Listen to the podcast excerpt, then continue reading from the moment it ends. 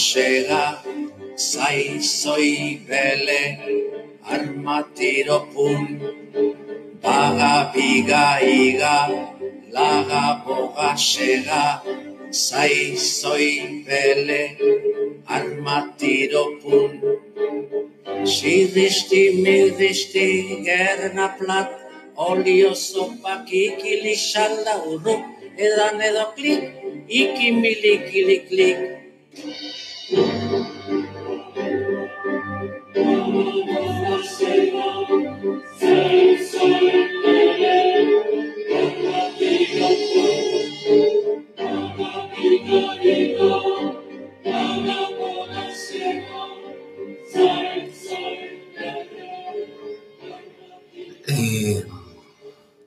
estamos empezando con misterio ¿eh?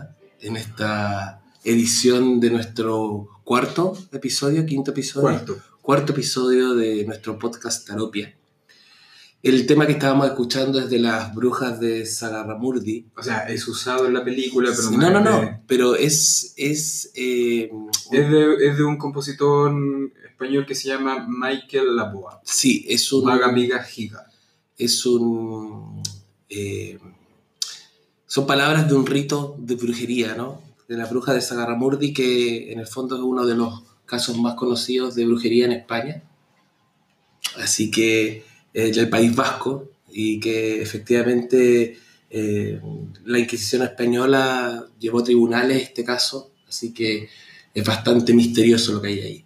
Las, el tema de hoy que vamos a hablar con tanto misterio es acerca de las sociedades secretas. Bueno, la- lo- lo- los grupos de brujas también entrarían en la categoría ¿no? de sociedades secretas, Claro. porque efectivamente tienen dentro de su eh, composición, ¿no? Como un conocimiento al cual no todo el mundo puede acceder, ¿no? Y ese es como el gran principio que rige a las sociedades secretas. Cuando hablamos de sociedades secretas estamos hablando de grupos de personas que se juntan precisamente, como dice su nombre, en secreto sin que la gente común y corriente, no sea los mortales como nosotros, podamos acceder.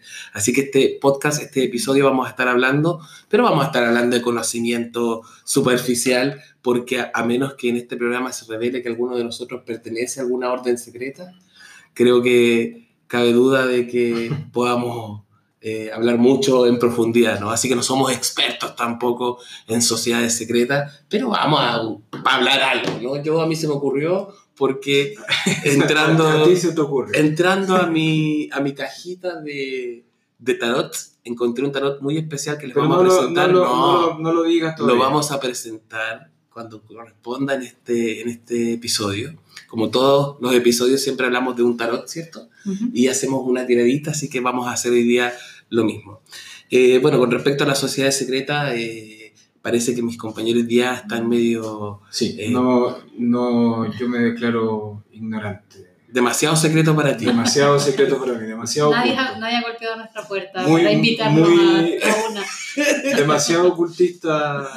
No, si- no solamente tiene que ver con el ocultismo, si la, la- a ver, las sociedades secretas también están eh, eh, involucradas en cosas mucho más eh, cotidianas de lo que nosotros creemos, ¿no? ¿Pero qué son las sociedades secretas? A ver, las sociedades para, secretas, para ponerlo en contexto. como tú siempre me entrevistas en estos podcasts, ¿ah? así como me preguntaste, ¿qué es la intuición? Exacto. Ahora vamos a decir, ¿qué son las sociedades secretas? Bueno, las sociedades secretas, en términos generales, como estaba diciendo al principio, eh, son un grupo de personas que se unen, ¿no? En, un, en, un, en una especie como de cofradía, como de agrupación, en la cual Hay eh, código, hay ¿eh? código y hay conocimiento, ¿cierto? Que solamente ellos manejan y que en el fondo eh, se van nutriendo y van haciendo y van desarrollándolo, pero al mismo tiempo la gente que va ingresando a esta sociedad tiene que pasar ciertos ritos de iniciación. Aquí ya he dado varias, varias palabras que están relacionadas con las sociedades secretas, ¿cierto? El tema del conocimiento, el tema de eh, los ritos de iniciación, ¿cierto? Y que efectivamente para los que exista- rituales. para que los rituales. Para que exista una sociedad secreta es fundamental que exista otro grupo de personas que no tengan acceso a ese conocimiento. Es decir, una sociedad secreta no tendría ningún sentido si... Como que protegieran un eh, conocimiento. exactamente, y que, que en el fondo para que se, perpetuarlo, ocul- ¿no? se oculte de alguien. Que se oculte de, de- de un grupo, de otro o grupo. más bien algo que tengan que ocultar. Exactamente. Ahí nosotros conocemos ya algunos, algunos, para la gente que nos escuche, quizás nosotros mismos hemos escuchado hablar de los masones, hemos escuchado hablar de los Rosacruces, hemos escuchado hablar de la Golden Dawn, sobre todo la gente que hacemos tarot, Los Illuminati. los Illuminati, ¿no? Eh, ¿Cómo se llaman estos que, que supuestamente son como extraterrestres? Los... los ay, Los reptilianos. los reptilianos. Sí, pero eso no es una pero sociedad secreta, pues es eso que, es un, es un mito, un- una... Por favor. Podría ser parte de una sociedad secreta, pero de, de personas extraterrestres. eso- ¿no? eso ya entra un poco como en las teorías conspirativas. Es que sociedades- medio tipo Salfate. Pero es que las sociedades secretas entran un poco y rayan un poco en, en la cosa media conspirativa, Claro, ¿no? pero Porque por lo, que lo que sabemos de la sociedad Pero secreta existe- exi- existen registros. No así de lo que tú me estás hablando de un reptiliano. No hay registros de eso. Más allá de, de teorías conspirativas o... no hay registros que se hayan eh, validado como tal, pero puede que exista algún tipo de registro. O sea, yo creo que la gente igual habla. eh, a mí que me tocó nacer en el sur, ¿No me- ¿Nos va a contar el- que eres reptiliano? No, en el mundo, en el mundo, en el mundo de... Sí, ahora se me ponen los ojos así, de reptil. No, eh, en el mundo rural eh, hay, hay, hay harto de eso, de, de como de información que se traspasa boca a boca y que no, reptiliano en el no, y que no es, no es mentira, ¿no? Sino que se va trasladando y, y, bueno, de hecho la cultura mapuche también tiene un secreto, es, podría ser como una sociedad Secreta. una sociedad secreta, absolutamente ca- caería dentro de Que no todos eh, tienen acceso a acceso a no- su no- conocimiento. conocimiento. No todos pueden participar con ellos. el- y tienen o, ritos de parti- o iniciación. participar dentro de sus ritos. Exactamente, por lo tanto no estamos tan alejados. Parece que esto de a poquito, ¿cierto? Vamos como, como entendiendo que eh, quizás está mucho más presente porque las sociedades secretas han estado desde el comienzo de la historia. En los- se dice que los egipcios, ¿no? Eh, fueron, el, fueron gobernados por, eh, la sombra por sociedades secretas, muy importante. Entonces, en el fondo, y también dentro de la política chilena y exterior y los grupos de poder, también se habla mucho de la participación de algunas personas importantes dentro de estas, estas sociedades, ¿no? El caso de los masones. Eh, la masonería en Chile y en Latinoamérica y en Europa y en Estados Unidos eh, efectivamente cuenta con integrantes de renombre y casi siempre la gente parece que es más exitosa o famosilla por ahí, ha pertenecido o ha participado de este tipo de... Por eso a mí me encantaría. No, no soy reptiliano, pero me encanta. Todavía no me invita a nadie a ninguna parte, pero yo le estaba comentando aquí a Pero mi- te puedes inventar tu sociedad secreta en la que solo tú puedes participar. Oye, me van a agarrar hoy día, me van a agarrar hoy día para el chuleteo porque yo les traté de poner el tema y me trataron de boicotear y me trataron de decir hablemos de otra cosa porque como no saben hablar de sociedades secretas y se lo agarran todos para la broma, mis coleguitas estoy hoy día con Cristian Lara y con Paulinita que volvió después del fin de año. Feliz año nuevo. Feliz año nuevo para todos nuestros eh, auditores de estos podcasts, ¿cierto? En todas partes del mundo porque ya sabemos que somos en, estamos eh, en los oídos de, de España y en los oídos de Estados Unidos. En nuestra estadística vamos revisando porque nos gusta ver eh, cuánto estamos alcanzando y todo, así que este podcast parece que está sonando en muchas partes del mundo. Así que a todos los que nos escuchan también un feliz comienzo de año. Eh, no está la Vol- Sol, volvamos- no está, espérate, no está eh, Eduardo. Eduardo. porque probablemente estén en alguna sociedad secreta hasta ahora, haciendo algún tipo de ritual Tejiendo, por ejemplo. tejiendo, por ejemplo.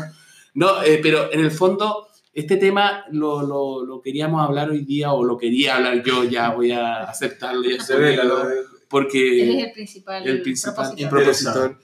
Porque en el fondo también dentro de lo que nosotros hacemos en la terapia con tarot, eh, dentro de la formación que tiene un terapeuta con tarot, también tiene historia del tarot. Y dentro de la historia del tarot, eh, el tarot es un objeto que ha paseado mucho por esta sociedad oculta. Eh, ha estado y tiene registro dentro de sus imágenes de estas sociedades ocultas. O sea, no es un instrumento que esté ajeno a este tipo de conocimiento. Probablemente es una puerta que nos abre, ¿cierto?, el acceso a, un, algún tipo de conocimiento que para nosotros es desconocido y que quizás, como lo hablamos en el capítulo anterior, en el episodio anterior, eh, más bien lo hacemos desde la intuición. Pero también, como sabemos y hemos estudiado simbología, símbolo y todo eso, Claro. ¿cierto? Eh, sabemos que se traspasan. Ahí hay, un, hay algo que no sé si mencionaste al principio, que es como una característica de la sociedad secreta es como la presencia de estos símbolos, de, esta- Absolutamente, no lo de esta- como tal, no. de estos signos o, o- o imágenes en realidad que, que uno las relaciona con ciertas sociedades, con los Illuminati. los Claro, en, en el billete de un dólar hay una imagen Claro. Illuminati, ¿no? Y que si uno, por ejemplo, mira eh, las cartas tarot de un mazo X, cualquiera, eh, uno efectivamente ahí también puede encontrar símbolos que tienen relación con esta, con estas sociedades secretas. Exactamente. Que si uno se va como, el- se pone más estudioso, efectivamente empieza a encontrar como cierta relación entre los símbolos, la simbología, las imágenes de, de algunos mazos o algunas cartas que tienen directa relación con ciertas sociedades o ciertas agrupaciones eh, secretas. Secreta, sí.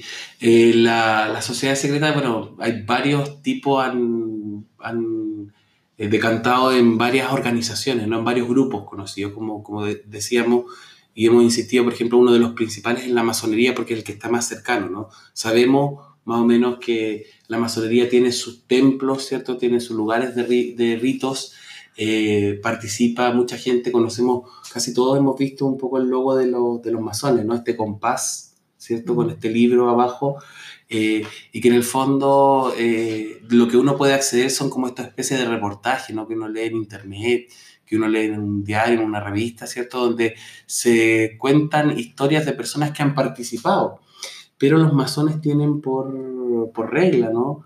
No hablar de lo que ocurre dentro de la masonería, aunque existen algunos registros como que nos muestran un poco lo que, lo que pasa, porque hay, unos, hay unas, eh, algunos ritos que se, que se han grabado y que se han emitido y que muestran algunas ceremonias en particular. Pero aún así, claro, lo que se muestra lo- o a lo que tenemos acceso es solo Opiniones o, y experiencias. Claro, opinión de experiencia o lo que la gente que pertenece a estas sociedades efectivamente quiere mostrar.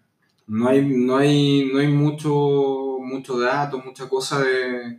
Hay, hay harto de desconocimiento en cuanto a, a estas sociedades. ¿no? Claro, para los que no participan. Para los que no de- participan. De algún grupo. de Porque sociedad. ellos, pues, si nos invitaran a nosotros a un, a un rito o una ceremonia de alguna de estas cosas, ¿qué Ten- tendríamos, que ser tendríamos que ser elegidos. Hay que persinarse, hay que entrar de blanco, hay Se que mezclan cosas decorar. como de la religión igual. Claro. Sí, o sea que raya un poco en la parte filosófica y en la parte religiosa, ¿no? científica, no Y, sé. y muy científica también, hay mucho conocimiento científico también metido dentro de Muy esta sociedad, muy, eh, de, de un círculo muy intelectual.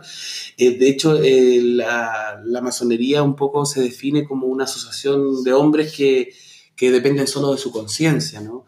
Y que deben perfeccionar como la moralidad y, y- y los aspectos más eh, valóricos de la humanidad Mm. eh, no es un objetivo, digamos, simple, ¿no? Es bastante profundo, es bastante... eh, y parece ser que eh, efectivamente cuando uno vive procesos, como hoy día no nos hemos referido nada a lo que estamos viviendo, como todos los programas, empezamos a hablar un poquito de lo que vivimos acá en, el centro, ¿cierto? Ahora habíamos bajado a, a almorzar y vimos que estaba todavía el tema de la, del estallido social, ¿cierto? Todavía hay gente que se junta en la Plaza Dignidad todos los días. Eh, cuando uno ve que también eh, la política tiene una línea, tiene valores, tiene eh, la gente que tiene el poder, quiere instalar discursos morales sobre las otras personas, tú también te preguntas de dónde vienen esos discursos. ¿Quiénes dirigen esos discursos? Entonces, ahí donde cae eh, todo el sentido, ¿cierto?, de que existen estas sociedades, como que guardan un conocimiento y por algo, por ejemplo, a la derecha le, le interesa tanto cuidar ciertas líneas valóricas, ¿no? O que, que no necesariamente están apegadas a la religión, pero sí que efectivamente tienen que ver con acciones de las personas y que efectivamente parece que respondieran a como que todos los que pertenecen a ese tipo de partido comulgan con esa idea. Entonces parecía ser que son un grupo de personas que manejan más o menos el mismo código moral. No sé si, si ustedes piensan parecido a eso. Eh, Ahora, ¿por qué es tan hermético? porque si no dejaría de ser secreto. Claro, pero ¿cuál, perdería cuál la el- cualidad. Y, y- y en el fondo, eh, lo que uno puede suponer, ¿no? De lo que uno lee y lo que uno revisa por ahí, Desde fuera. desde fondo, fuera, porque volvamos a insistir, ¿no? Para que la gente no se confunda, porque probablemente puede haber más de algún masón o un Rosacruz que nos esté escuchando y diga, estos están hablando puras cabezas pescado, ¿cierto? Y es probable y es porque no probable pertenecemos. no pertenecemos. Lo más probable es que estemos hablando pura casa de pescado, pero le estamos hablando a la gente común, que no pertenece a ninguno de este tipo de, de sociedades. Estamos Y las mismas inquietudes nuestras. estamos medio alfato tema. día nomás. Estamos jugando un poquito a eso. Pero eh, efectivamente, como, como lo que Paulina estaba preguntando acerca de por qué tanto hermetismo, ¿no? Quizás tiene que ver con esto de que el conocimiento, eh, al, al- ser eh, público, ¿no? al abrirse como al, al total de la gente, eh, puede que pierda cierta, cierta, mm, cierto valor, ¿no? o que, fue, que, pueda ser tergiversado fácilmente. ¿no? Eh, cuando uno conoce un poquito la cultura del pueblo mapuche, por ejemplo, para referirme a algo como más concreto, ¿no? ellos, efectivamente, su tradición oral hace que sus ritos y sus eh, elementos culturales permanezcan en el tiempo porque no todo el mundo los puede modificar. Cuando, por ejemplo, tenemos nosotros una sociedad o una cultura de la escritura, la escritura tiene la particularidad que se puede borrar, pero lo dicho, lo dicho no se puede borrar. Una vez que está dicho, ¿cierto? O que está eh, contado a otro, el otro se queda con eso. ¿Cierto? Entonces, eh, parece ser que en esa eh, protección del conocimiento, El boca esa- a boca es el mejor medio. es el mejor medio. Ahora, estas sociedades, por supuesto, tienen su escrito y tienen su, sus libros, y su, pero están escritos también en código. No son accesibles a cualquier, a cualquier a comprensión. cualquier comprensión, efectivamente. Son como los rituales, ¿no? Yo recuerdo que en todo lo que es la formación de tarot hay un libro de René Guénon que se llama Ritual, eh, Ritual de la Alta Magia, que es un libro bastante interesante, pero lleno, lleno, lleno de conceptos que parecieran ser sacados de otro mundo, de otro planeta, y que efectivamente parece que re- requiere de tener una información previa para poder acceder a ello. No sé si, Cristian, tú te acordás cuando fuimos al, al rito mapuche en, en la alta cordillera, acá en Purén, eh, cuando la machi entra en, entra en trance, ¿no? Claro. y habla en una lengua que no todos los mapuches entienden, que es un mapudungún formal que solo el traductor lo puede entender. Eh, parece que funcionara como un poco así, ¿no? Porque en el fondo la- el conocimiento está, pero No está para todos. no requiere de un conocimiento previo. Y ahí donde son ciertas personas las escogidas y son incorporadas a estas sociedades, ¿cierto? Con, con los ritos iniciáticos y recién ahí entonces pueden acceder a toda la información que ellos guardan. Eh, como te decía, dentro de la formación de Tarot hay mucho, mucho eh, personaje que tiene, eh, que está involucrado en la, en la historia de- del instrumento como tal, ¿cierto? Y eh, entre ellos, por ejemplo, personajes tan eh, parafernálicos, llamativos como eh, Alistair Crowley. Crowley. Crowley, ¿cierto? Bien, bien loquillo Crowley. Bastante loquillo, ¿cierto? Y Crowley, en el fondo, él también fundó Pertenecía, pe- pero, pero, pero él pertenecía primero a la, a los- a la Golden a Dawn, la Golden Dawn. de donde salió el mazo de Rider White. La Rider White, todo, pero se salió precisamente porque No comulgaba con no los valores. con los valores cristianos que en el fondo querían impulsar esta, esta agrupación. Es que lo que pasa La es que mirada, la mirada quizás más, eh, eh, bueno, no sé, no, no es bueno, no es como, como, como relacionada con- Bondadosa. bondadosa que tenía la, la, la agrupación, él no comulgaba un poco. No, eso. Con él- men- él- menos con la mirada cristiana, porque en el fondo también esta agrupación int- intentaba instalar como lo, lo moral, lo, lo que iba de la mano con el cristianismo. Él, él, él estaba muy... Pero él se fue en contra de eso. Claro, él estaba muy... De hecho lo echaron, no se fue. Eh, él- él lo echaron. lo, que pasa es, lo que pasa es que él llegó a, la, a, lo- a uno de los grados más altos de la Golden Dawn. Y cuando llega a, esto, a este grado alto, él se enfrentó a, a los fundadores de la Golden Dawn. Entonces, eh, Unos viejos pechoños para la época. por supuesto, y que muy intelectuales, por supuesto, Muy viendo, conservadores. viendo este tipo que usaba un sombrero tipo paraguas, ¿no? Con un ojo al medio, eh, con una pirámide. que se vestía de negro. Claro, que era muy extravagante, ¿cierto? Probablemente la gente de la Golden Dawn era gente mucho más, Más intelectual, conservadora. más conservadora, de la Inglaterra conservadora, ¿no? Eh, y ahí él eh, luego se fue de esta, de esta sociedad y formó una nueva sociedad. Y ahí eh, eh, la Orden del Templo del Este se llama, que la fundó en 1895. Es un 1895. 1895. Eh, pero eh, Crowley en realidad en 1910 se une a esta sociedad, en realidad no la funda, porque la había fundado antes eh, un personaje que es llama- eh, apellidado Kellner. Y eh, Crowley se unió a la rama inglesa de esta sociedad del Templo del Este. Y ahí Crowley, ¿cierto? Empezó como a hacer como trabajos más, más relacionados como con, Con su interés. como con el satanismo, ¿no? Y una cosa muy... La cosa más Ya, oscura. más oscura. Yo, yo creo que hay un poco de, de respuesta a las religiones, ¿o ¿no? Era, era más Estas rupturista, sociedades como que hubieran querido hacerse, digamos, como que hubieran aparecido un poco en respuesta, eh, como una, una especie de rebelión Ahora, de lo que estaba mm, eh, impuesto para la mayoría. para la mayoría, claro, lo que pasa es que las religiones quizás también desde ahí, también si uno ve algunas, algunos tipos de cultos, ¿no? También uno podría asociarlo como a, a sociedades secretas, ¿no? No hay que olvidarse cuando los luteranos se dividieron de la iglesia, se salieron, ¿cierto? O sea, parece que igual dentro de la religión como orgánica también funciona como una especie de sociedad secreta. No olvidemos que el- el- supuestamente en el Vaticano hay no sé cuántos escritos ocultos que nadie Claro, tiene acceso. por supuesto.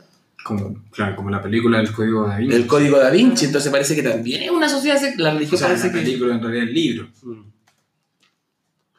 La, mm, la gente parece que eh, tiene esta necesidad. Las personas tenemos esta necesidad. Y yo lo conversaba contigo, Pauli, así Mm. como en tono broma, cuando antes de empezar este, este- Mm. esta grabación, como que nosotros también dentro de lo que es la terapia con tarot, eh, creamos conocimiento Claro. y también tenemos ese conocimiento guardado, ¿cierto? Porque como está en desarrollo, como creemos que es muy importante, también lo tenemos en el, en el margen del ocultismo, ¿no? Como, como no está Algo que pertenece a este grupo a este grupo. todavía no está masificado. Entonces pertenecemos a una sociedad secreta. Y parece que voy a ser yo el director de la sociedad secreta. Ah, siempre. Ahora, me, me, me quedé un poco pegado con... ¿Con Crowley? Con, Crowley, claro. ¿ya? Y, y él un poco también se, se metió como en el tema de la magia, pero de lleno. Como, Sí, como fuertemente. El libro la ley ahí en el fondo como que empezó a meterse con, con el tema de la magia, empezó como a, a interesarse por ese tema. Eh, hay, varios, hay varios textos que él escribió, por ejemplo, también está... eh, escribió un texto del libro de Tot, un ensayo sobre el, sobre el tarot de los egipcios. Es una, Estamos haciendo un- una, foto. ah, una foto, ya.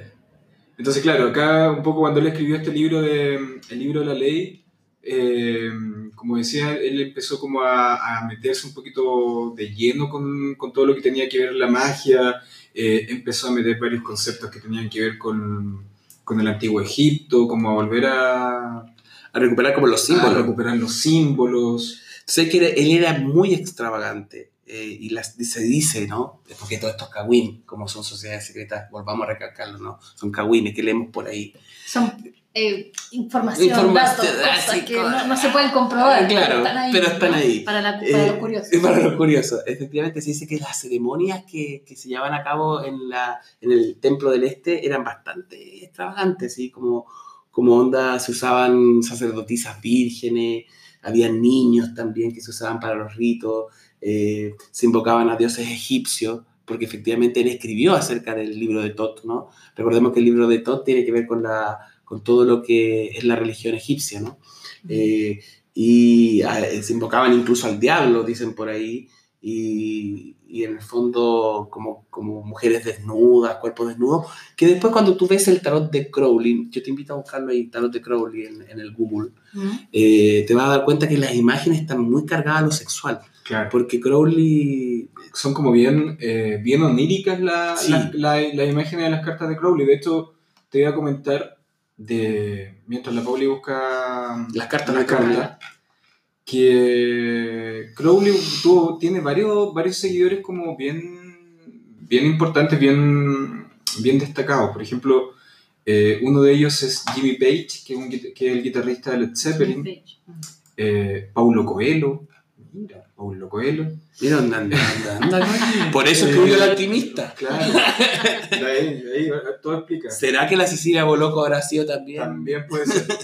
eh, los Beatles también incluyeron a, a Crowley en una de las portadas de sus discos, en esta donde aparecen como todos distintos como artistas, distintas figuras como importantes. También estaba ahí en la portada de, de ese disco.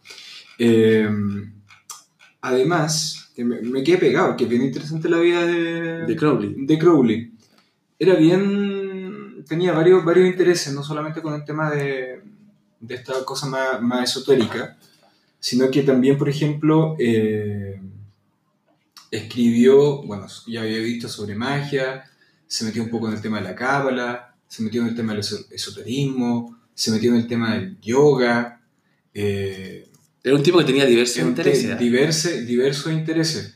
Eh, se dedicó como a traducir ese, ese tipo de textos que venían de, es- de esa, de esa línea. Y eh, Hay harto desnudo en la Hay harto carta. de nuevas las cartas, sí, de Crowley. Es bien. una, tú- tenía una obsesión, Crowley, Mm. que era eh, descubrir la identidad del verdadero Jack el Destripador. Mira, Estamos hablando del- de, de- de la época en donde esto ocurría. ocurría, claro, él se obsesionó un poco con este, con este caso, con este, con este asesino y, y- y quería a toda costa saber quién era. Eh, dice también acá un poco que fue un viajero incansable que residió en Londres, París, Nueva York, Cairo, eh, recorrió China, India, Ceilán, Birmania, Marruecos, Túnez, Egipto, España, Francia, México, Canadá, Argentina y Chile. También, Mira. también se paseó por Chile, Crowley, También Con- anduvo por acá. con toda su locura y probablemente de ahí el interés, algo, algo de... Algunos chilenos sedujo. a más de alguien. A más de alguien se alguien. dibujó. Claro, estamos hablando de 1910, ¿no? Más o menos. No, veintitantos, treinta y tantos puede ser, la época del 30. muy, muy antiguo, muy antiguo. Muy, muy antiguo. Oye, eh, eh, es, increíble esto como, como uno empieza a hablar de estas cosas, ¿cierto? Empieza a encontrar como datos súper curiosos y bastante interesantes, ¿cierto? Y que... eh, no, Podríamos haber hablado de Crowley no hoy día. Ay, pero tú ya te quedaste pegado con. Crowley. Oye, te, vas a- sedujo. te, te voy a sacar de Crowley y, te voy a- a, y te voy a devolver a la masonería, porque así como tú habláis de personajes, fíjense ustedes que, como dato curioso, en la masonería encontramos gente tan, tan renombrada, ¿cierto? Como Nietzsche, ese Mm. Crowley. Mm. Nietzsche era masón, Karl Marx era masón, eh, eh, Sigmund Freud era masón, eh, Charles Dickens era masón, Voltaire era masón, Personajes chilenos, masones. Víctor Hugo, masón, Luther King, Martin Luther King, eh, no sé, no, no, es que como los masones, ¿cierto? Se, se ocultan un poco eh, de, de decir quién es masón y no se pueden acusar entre ellos. Eh, vamos a ver qué personajes chilenos eh, son... De- debe haber algún. Porque además estos personajes eh, siempre están ligados como a, la, a las esferas de poder. O sea, bueno, no- no- Allende no es- era masón. Salvador Allende era masón. Eh, Arturo Alessandri era masón. Eh, Pedro Aguirre Cerda. La mayoría de los presidentes chilenos han sido masones. ¿Piñera será masón? Habría que. ¿O será más? O más masón. Pi. Pi. Oye, no, eh, eh, eh, es como impresionante, ¿cierto? Empezar como a revisar lo- los nombres de personas que están involucradas en estas sociedades, ¿no? Eh, y un dato curioso también, además de toda la curiosidad que tiene este, este episodio, ¿cierto? Que los templos masones, por ejemplo, en algunas partes en Europa son, o, en Estados Unidos, son edificios que son públicos y se puede entrar, los templos, pero hasta el vestíbulo. De ahí para adelante solo los miembros pueden ingresar. Y en otros lugares como Latinoamérica, estos lugares, estos centros, estos templos en- están ocultos de la sociedad. No es como que...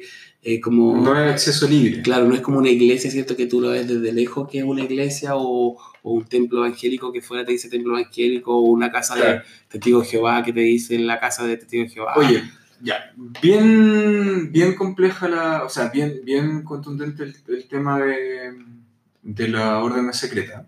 Y, y hay harto dato que vamos a seguir un poquito eh, ya me vas a cortar. Pero necesito que hagamos un, Ya, Paulina, un Yo- cortecito pequeño. estoy Un acostumbrado a esto ya. Sí, mi censura ya la... Ya Nosotros habitual. sigamos conversando y que Cristian haga el corte. sigamos buscando más información Sigamos porque buscando más información. más información vamos- secreta. Estamos volve- jugando volvemos- como los, volvemos como los investigadores.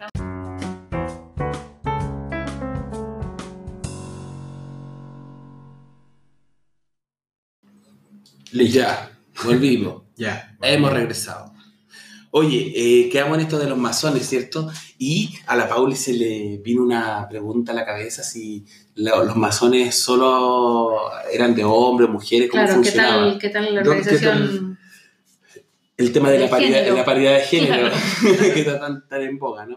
El tema, eh, los masones, como estamos investigando, ¿cierto? Existen eh, lo, lo que se llaman los masones regulares, que son que solamente admiten hombres dentro de sus filas, ¿cierto? Y que no reconocen a ninguna mujer iniciada en otro tipo de eh, orden masónica, ni tampoco a ningún otro hombre, pero dentro de su organización no reciben a mujeres. Existen la- la- las órdenes que son mixtas, ¿cierto? Que eh, inician tanto a hombres como mujeres indistintamente, y existen otras que efectivamente son exclusivamente de mujeres. O sea, hay órdenes masónicas exclusivas de mujeres. Estábamos viendo una página, oye, con unas fotos bien interesantes de unas mujeres aquí masonas.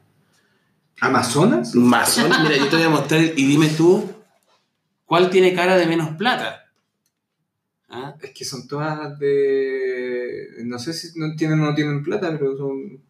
No son- no son chilenas, no son latinas. No, son latinas, por tanto... Tienen un, claro, un biotipo más... Más anglosajón, ¿no? anglosajón. Claro, Claro, claro. Pero, pero Están se todas nota- como, como vestidas para graduación, primera comunión. No, tienen un delantal muy curioso y tienen una estola muy curiosa y parecer hay algunos grados. Se nota, mira, se nota cuáles son como más... eh, como más importantes que más otros. importantes que otras, Tienen una, como grados. hay una que tiene como muchas medallas en, el, en la estola, hay otras que tienen un, un delantal particular, hay otras que tienen un color particular. Eh, eh, eh, los tonos, la, la gente que no, no está escuchando, esta es una página que se llama frankmasonería.org y eh, son artículos de si sobre pu- pueden las mujeres ser masonas o no. Y, y aquí uno puede ver efectivamente esta imagen que es bastante interesante, ¿no? Porque, eh, como decíamos, eh, y se ve que todas tienen, por ejemplo, la misma falda, una falda negra, Claro. ¿cierto? Pero cambian en las estolas. Hay unas estolas que son eh, celestes y otras que son azules oscuros. Eh, es bastante interesante como empezar a, a- a investigar el, el, como el, el- el- lo secreto de estas sociedades, ¿no? Sí, ¿Tú sabes dónde, eh, dónde, dónde surgió el- la primera sede de la Gran Logia de Chile? ¿No? En Valparaíso. En Valparaíso se inició la Sí. primera la gran logia. Porque en, el, en 1862 las logias masónicas chilenas de la época decidieron eh, dejar de estar adscritas a las logias europeas. Y ahí surgió la Como Gran que vino la Logia. independencia. Claro. Ahí apareció la Gran Logia de Chile con la, con la sede en Valparaíso. En Valparaíso se inició entonces la masonería acá en Chile. Y, Y, y perdura hasta el día de hoy, ¿eh? Claro. Son, son sociedades que siguen existiendo, ¿no? Estamos hablando de algo secreto, pero de algo que está presente, pues no es no estamos hablando de los Sabemos que- egipcios. sabemos que hay influencias, ¿no? Sí, pues. Oye, a mí me llama la atención porque igual esto de, de que sea secreto, por supuesto, puede generar eh, mucho mito, mucha mentira, mucha manipulación, Mm. medias verdades. Sí, claro. Eh, y en el mundo del tarot, como estamos ligados por los símbolos a través de las imágenes, de los significados, eh, puede haber mucha gente que utilice bien o mal los símbolos, Exactamente. sobre todo si no pertenecen al... Qué buen, qué buen punto, Paulina, qué buen punto, porque efectivamente, claro, nosotros revisando todo este material, ¿cierto? Nos damos cuenta que efectivamente hay mucha información. Mucha conexión. Mucha conexión. Entonces, claramente cuando uno va por ahí a internet a buscar el significado de una carta, se puede encontrar con una interpretación absolutamente libre, ¿cierto? Y relacionada con algún tipo de este tipo de sociedades, ¿no? Eh, como, por ejemplo, como, como estamos hablando hace un ratito atrás de Crowley, ¿cierto? Dio su, su visión del mazo, in- incluyendo todos los elementos que él veía de la magia o veía de, de, de- de los valores que él quería eh, Transmitir. transmitir, ¿cierto? Eh, que efectivamente están atravesados por este tipo de, información. No, no son inocuas a este tipo de información. Entonces, efectivamente, ahí para nosotros también como, como terapeutas que trabajamos con este instrumento, eh, no podemos de- desenmarcarlos de todas estas sociedades, pero tenemos que ir con cuidado, con pie de plomo sobre la información que, a la cual podemos acceder o no. Porque efectivamente, probablemente las cartas tienen más información de la que nosotros mismos somos capaces de Interpretar. interpretar o reconocer, ¿no? Eh, y hablando de eso, me, me- tengo aquí en mi poder en la- las cartas de Rider White, porque estaban aquí encima del- de la mesa, ¿cierto? Y que estas pertenecían eh, a Edward White, que era un, un, un participante de una orden que se llamaba la Golden Dawn. Y, y la Golden Dawn, eh, en el fondo, deriva de los Rosacruces. Eh, en el fondo son personas que se juntaron, ¿cierto? Y que derivaban de, de, de otros tipos de órdenes y que se juntaron, ¿cierto?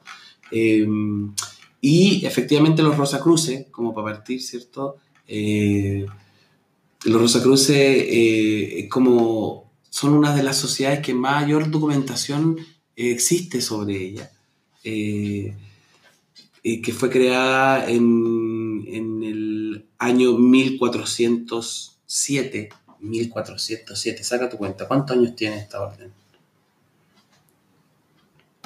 Antiguo. Som- somos secos para la Vale. Son hartos años. 1400 dijiste. 1407.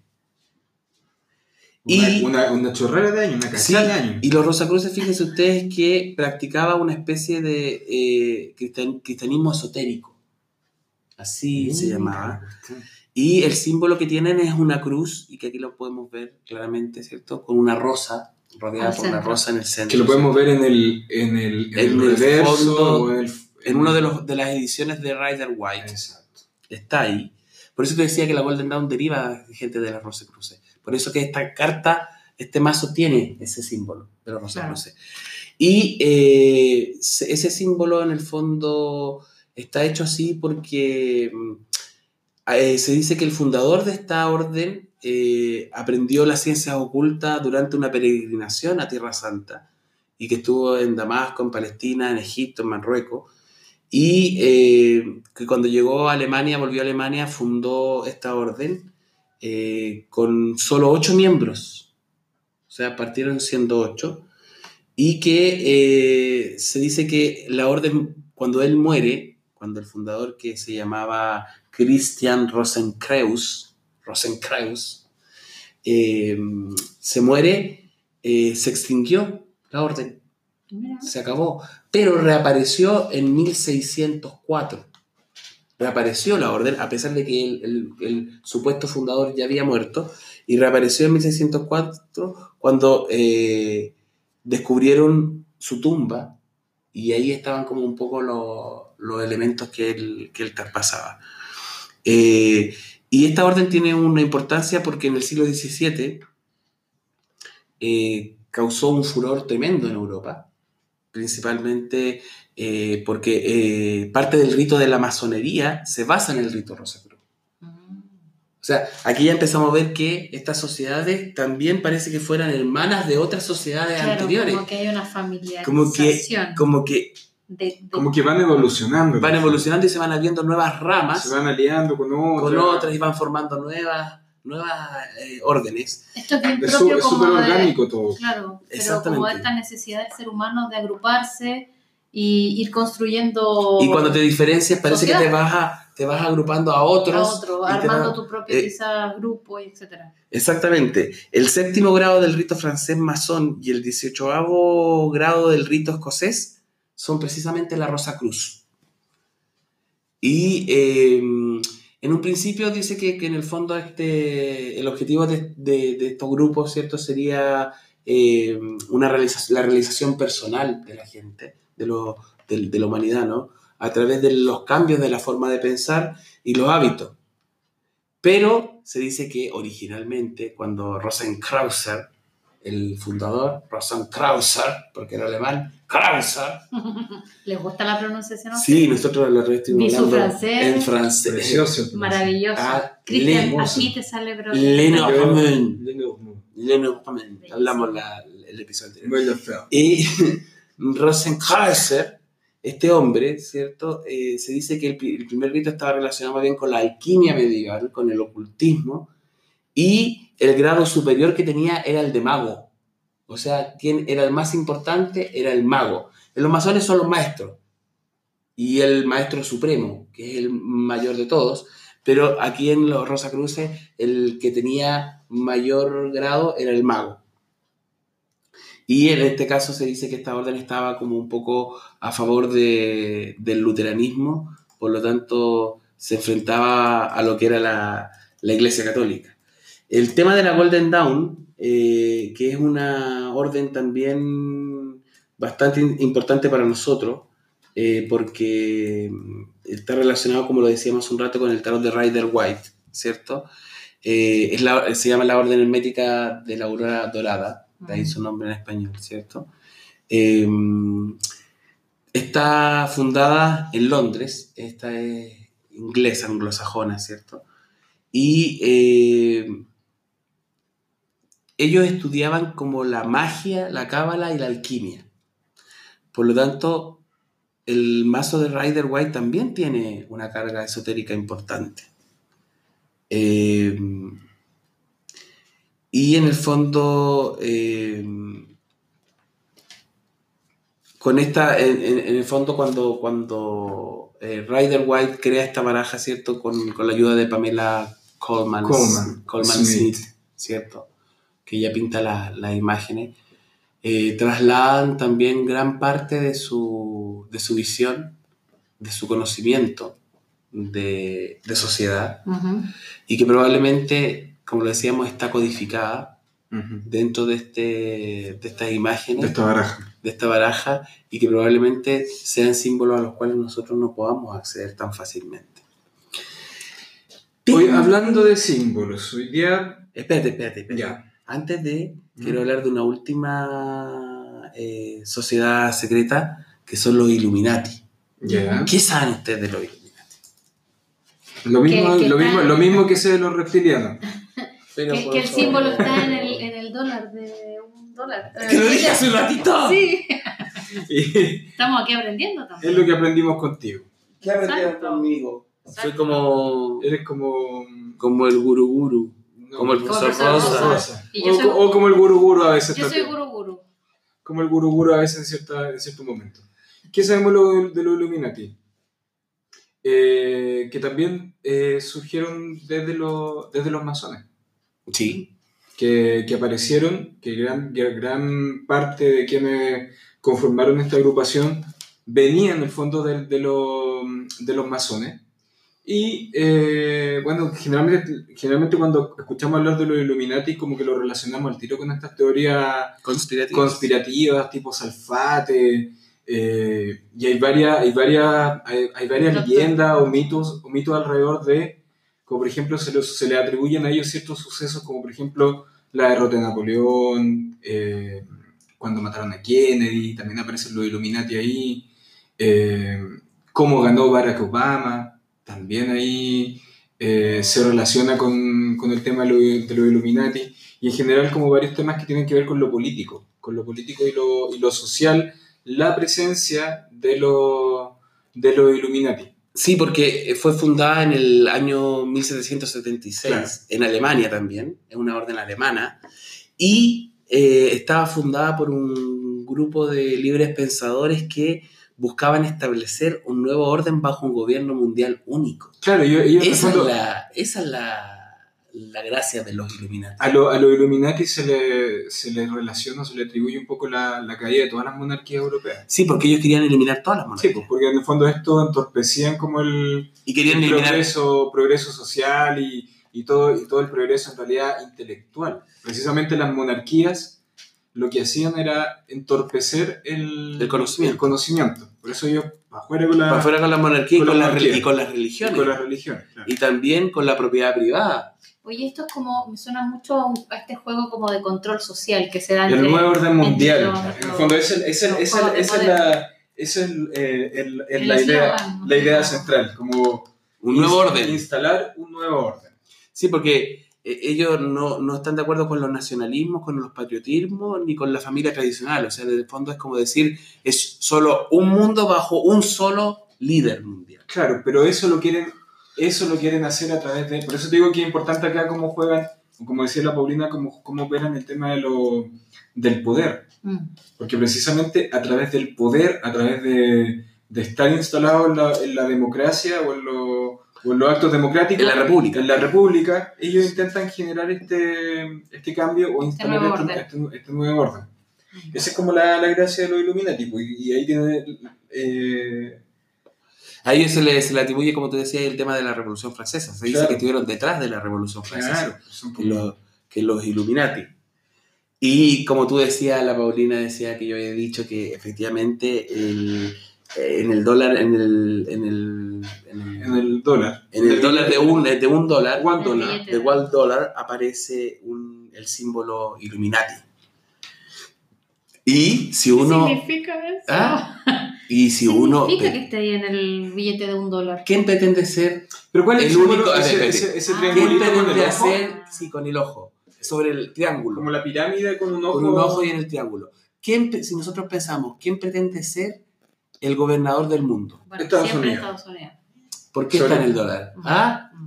Ay, qué miedo. Qué miedo, ¿ah? Entramos como eso. Y hablando de los Illuminati, ¿por qué quise hablar de los Illuminati? Porque yo soy tan creativo que abrí mi cajita, como les dije al principio, y dije, ¿de qué, de qué hablamos hoy?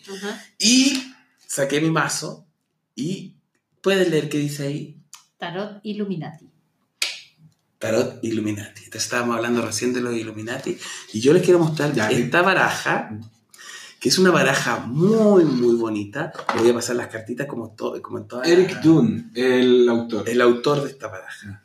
Mientras tú mostras, o sea, mostras. Mientras yo muestro, Claro, Ya. muy quiero, muy- quiero contarles que esta es una edición muy, muy, muy bonita gráficamente hablando, que es de Lo Escarabeo, de, la editorial, de una de las principales editoriales de mazos de tarot. Eh, es una baraja que, eh, a pesar de que, adivinen dónde la compré. En En Argentina. Argentina. En Argentina.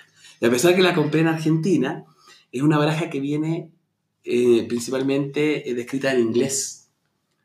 Eh, pero... Esto, esto es una, espérate, yo acá tengo unos datitos de la baraja. A lo mejor no sé si los voy a dar tú. Pero que esto es una baraja nueva.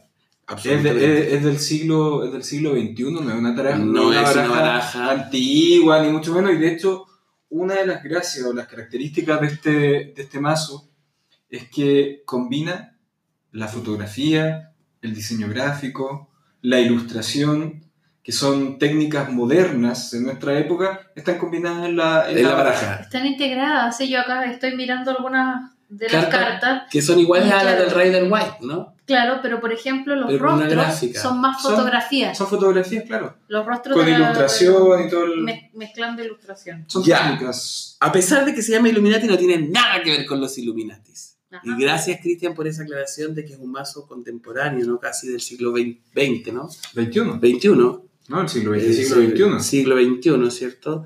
Eh, no, no, no, no tiene nada que ver con, con, con la orden secreta.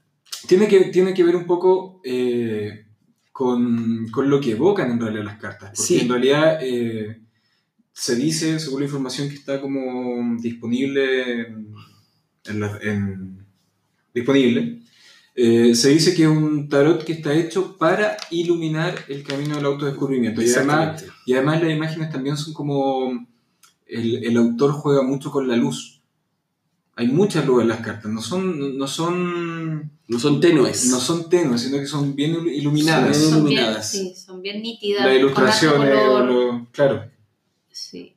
Y lo otro es que mezcla culturas también. Estoy mirando, por ejemplo, eh, aparece mm, gente como con rasgos orientales, con rasgos Occidentales. occidentales. Pero está hecho en base al, al Rider White. Está Pero hecho. me refiero como a la- a la- al biotipo Claro. de los personajes que, que uno puede ir mirando en las cartas. Hay algunos con, con- con- donde se marcan distintas culturas y me parece interesante que la- las re- recoja varias. ¿no? Es una baraja culturas. muy, muy, muy bonita. Sí, recoge muchos elementos culturales de distintos tipos. ¿no? Pero distintos, claro. Como que no se queda en una sola cultura, sino, por ejemplo, acá está como todo lo- El oriente, ¿no? El oriente, pero después empiezan a aparecer cartas como mucho más europeas, quizás con rasgos Más también nórdico. más nórdico o, o árabes, por ejemplo.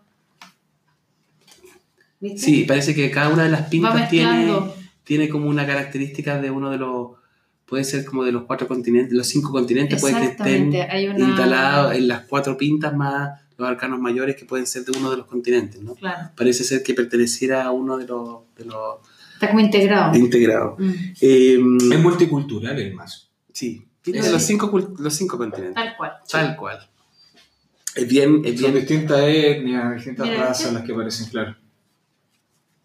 Como muy Benetton. Muy Y bien. en términos estructurales, tú dices que eh, es, sigue la lógica de Rider White, donde el arcano, eh, el arcano inicial va marcado con el cero, ¿no? Eh, porque en el tarot marsellés la lógica es que el primer arcano es el arcano sin número, pero acá en, este, en esta baraja lo tenemos con el cero. Y eh, también eh, posee, ¿cierto?, como las ilustraciones de cada uno de los arcanos menores, que también lo vemos en el mazo de Rider porque en el mazo de Marsella vemos lo clásica descripción de cada una de las pintas, ¿no? Las copas, las espadas, los bastos, los oros o los denarios. Eh, vamos a hacer una tiradita, ¿les Ya. parece? Juguemos. Juguemos. Juguemos con el tarot Illuminati. Eh, vamos a hacer una tirada que es la tirada del sol, la luna y las estrellas. Ujú. Vale. ¿ya? Eh, porque como es un mazo de luz, ¿no? de iluminación, eh, si nos damos cuenta, el Sol, la Luna y las estrellas son tres astros que de alguna u otra manera tienen luz. El sol, El Sol, la, La Luna, las Te- estrellas. las estrellas. ¿Te acordaste de las maquinitas, los slots del el casinito? ¿Se acordaste? No puede pensar en otra cosa que no sea. Esa es su referencia. Esa es Mi su referencia para Esa es lotería. Sí. Lotería, lotería. Ya. Eh, y no sé, piensen ustedes en la pregunta que podemos hacerle a este mazo. Pero como es, como es multicultural, como es, eh, es más bien como un mazo Contemporáneo. contemporáneo. No sé si quizás sería bueno quizás eh, que, nos, que nos la- ilumine, que nos ilumine en, en cuanto a la situación mundial. mundial. Sí, sí, yo estaba pensando a la, a lo lo- a lo- a la- la tensión que, que, que hay que en existe entre Irán y Estados Unidos. Y Exacto, mira, estamos todos conectados. estamos conectados. Y aparte que vamos a usar esta, vamos, vamos a usar esta tirada en la, en, la, en la forma que lo propone el autor, ¿no? En esta tirada que le decía yo del Sol, la Luna y las estrellas, donde la carta del Sol nos va a hablar como de la manifestación exterior de la situación actual. Eh, la carta de la Luna eh, nos va a hablar de la manifestación interior, de lo que no somos capaces de ver, ¿no? Porque la Luna efectivamente tiene una luz, pero que no es, No es propia, claro. Y en la carta de las estrellas nos va a hablar de la manera en que nosotros podemos transformar esa situación a nuestro favor.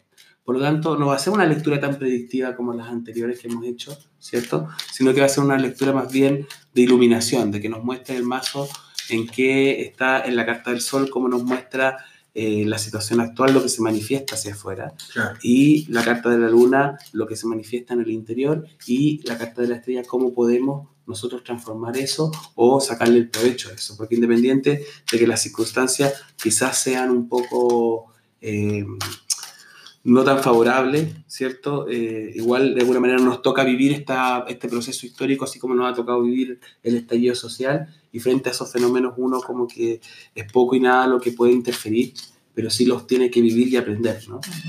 Ya, espérate, me estoy poniendo la música no, ya. me- Ay, se te fue. Ya. Vamos a extender el mazo. Qué bonito el mazo, oye. Qué bonitos colores que tiene. Tanto hablar de la sociedad secreta para usar un mazo que no tiene nada que ver con la sociedad secreta. Son esas cosas ¿Tú que, se, que se me ocurren a mí, ¿no? Ya, Nosotros te seguimos, que es lo peor. ustedes me siguen que es lo peor.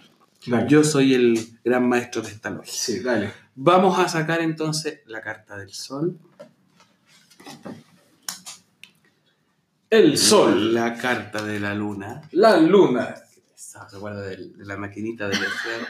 La Y la, invita. y la carta de la estrella. la estrella, lotería. Tenía 10 juegos gratis. ya. Con respecto a la situación mundial, con respecto a la situación del conflicto, eh, particularmente el conflicto Irán-Estados Unidos, eh, en el Sol, la carta que se nos muestra es el 5 de espadas. Eh, en la Luna, la carta que se nos muestra, son el 7 de ¿Bastos? bastos y en la estrella se nos muestra la reina de bastos. Tres arcanos menores, ¿ah? Mm. pensando que podría ser algo mayores. más trascendental, parecería ser que algo más superficial. ¿cierto? Eh, o parece que fuese algo más transitorio, no tan, tan No tan profundo. Así que parece que vamos a tener que bajar un poquito el, el miedo, ¿no? O quizás lo que nos, nos provoca toda esta tensión entre Irán y Estados Unidos. Hay que volver al búnker que había arrendado. Ah, Parece que a tener que devolverlo. Oye, en cómo se muestra el exterior, eh, es una carta de espadas. Las cartas de espadas siempre tienen que ver como con esta situación de, de, de lo agresivo, ¿no? de lo, de, de- de- incluso de la palabra, incluso de, de- la imposición de un pensamiento, ¿cierto? Está todo tenso ahí. El aire, Es todo, el aire es todo tenso. con la- con Es, es- es la carta, ¿cierto?, que tiene que ver con que hay alguien que está peleando con alguien que no quiere pelear.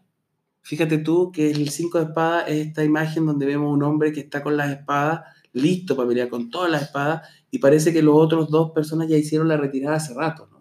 Parece que lo que se muestra es que, y efectivamente, aquí claro uno lo une con lo que sabe, ¿no?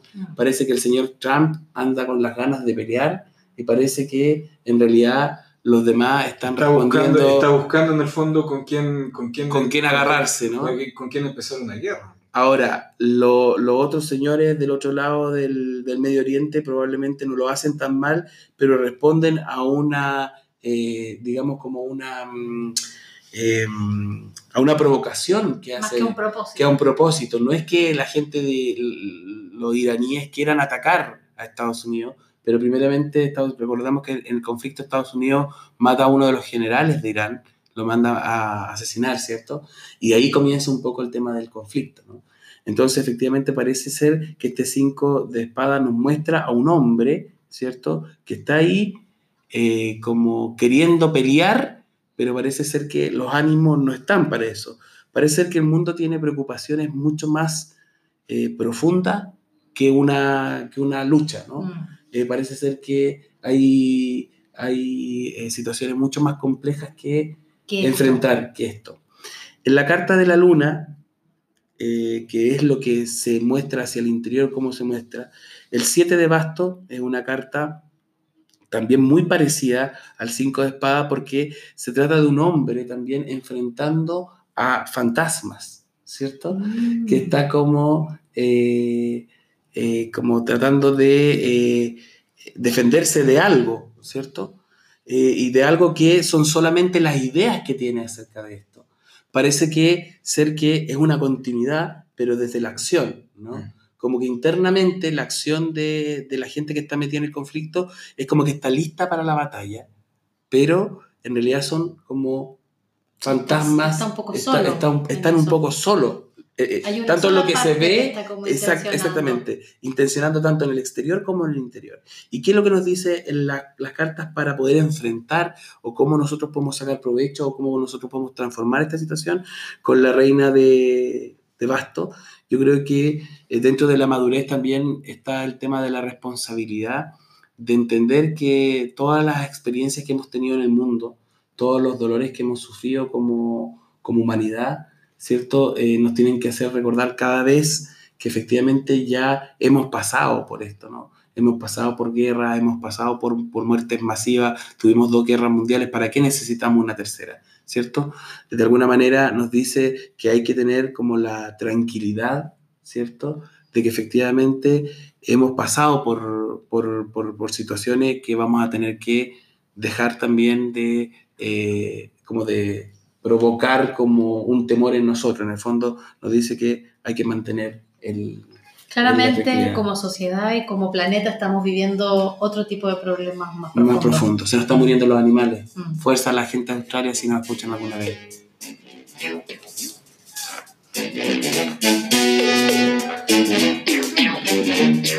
Aprovechamos de cerrar porque nos queda poquito y nos vamos con el inspector Gallet después de esta sociedad secreta. Esta sociedad secreta.